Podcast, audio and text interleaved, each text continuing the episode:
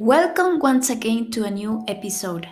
I am Maritza Polanco and let's get started. This episode it is called Watching movies can help you practice Spanish in a fun way.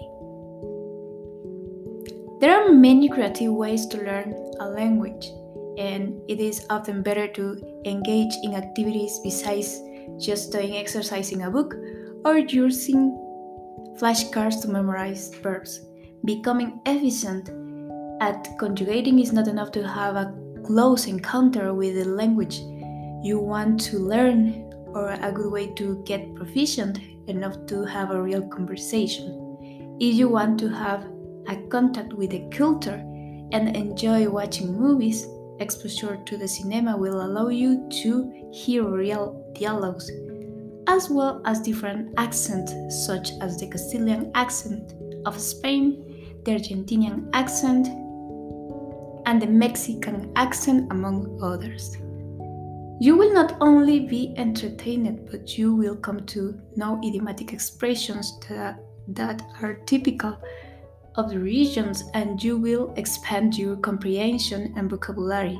There are some expressions that can be used in various parts of the Spanish speaking world, but others that change by country and region. Watching movies will allow you will get closer to the culture as you will come to understand how people think about various current issues in Latin countries. Many films present ideas about gastronomy, various lifestyles, politics, and you will also come to understand how wealth is thought about the Spanish speaking world.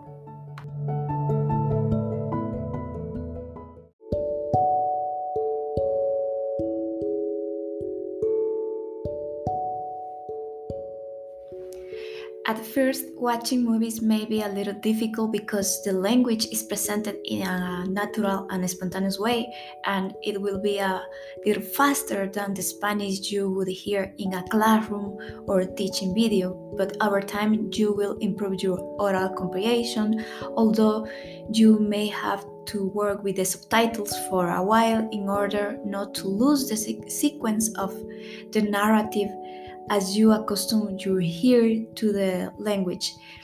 Most films will use a vocabulary of a daily life that will become very useful as you can apply it to your conversations. There are many genres of films to choose from, including romance, action, drama, and suspense, and different directors will have various visual ideas and themes. The good thing about practicing your Spanish by watching films is that you will have the opportunity to listen to many accents and you can choose the genre that you like. If you are a beginner and think that watching a film will be a challenge, it will be the best to look for a movie that you have already seen in your native language, as this will help you to have a better understanding of the narrative and the dialogue. A recommendation for all the students is that before watching a movie, you have a notebook handy to make notes of the vocabulary and the new expressions that you find. If you are watching a video, you can pause if necessary, repeat the scene again, or even many times.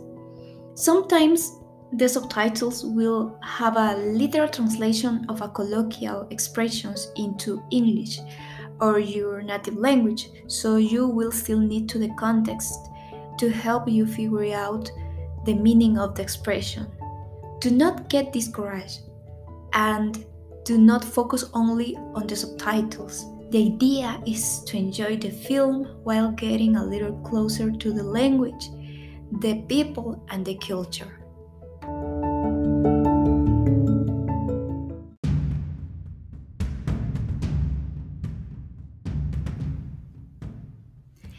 Now turn to recommendations of films and provide a brief synopsis. The first one is The Motorcycles Diaries, in Spanish, Diarios de Motocicleta. This film is based on the trips that Ernesto Che Guevara made with his friend Alberto Granado through the length of Latin America. The accent that you will find here in general is the Argentinian one, but do not be scared of. This accent has a difficult reputation, but you will learn the Argentinian jargon and through the images you will learn a little more about South America.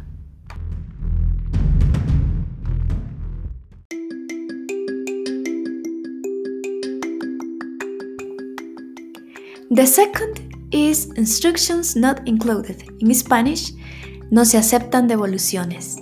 This movie is a comedy, and the accent you'll find the characters speaking with is Mexican. It's about a man named Valentin who faces fatherhood and challenges it brings, as well as the fun adventures both father and daughter encounter. It may fill you with the laughter or bring you to the tears, but you'll definitely enjoy it.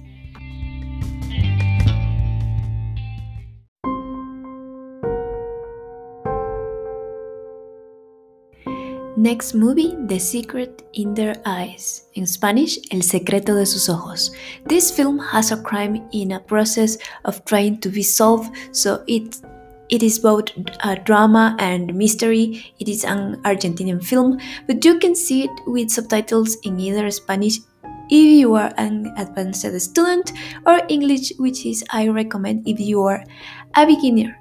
Although it is an Argentinian film, I can assure you that it does not have the marked accent characteristic of Argentina, in which the sound of the Y and the double L is very strong.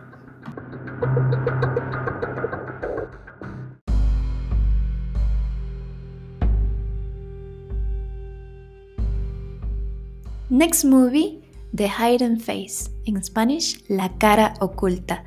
This is a Colombian Spanish production, so you'll find both accents. The film is a drama and suspense feature about a house that has a kind of bunker.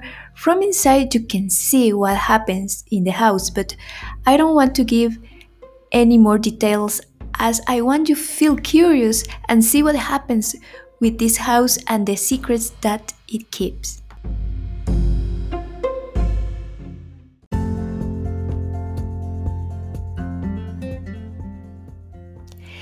Eight Basque surnames. In Spanish, Ocho apellidos vascos. This is a Spanish film that deals with two young people that get to know each other a boy from Seville and Basque girl. That's where the story begins. And it is a romantic comedy that presents you a Basque culture beside learning idiomatic expressions. You will see how the cultural difference of the Spanish and the Basque can exist within the same country.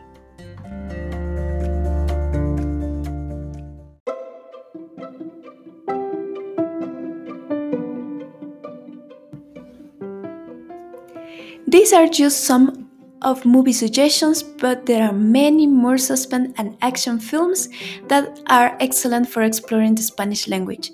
If you want to look at older films that are somewhat controversial but excellent, you might want to take a look at the films of the director Pedro Almodóvar, who has made some very good films.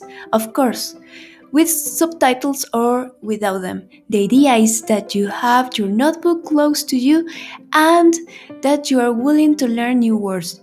Do not focus only on the subtitles and please try to enjoy the story.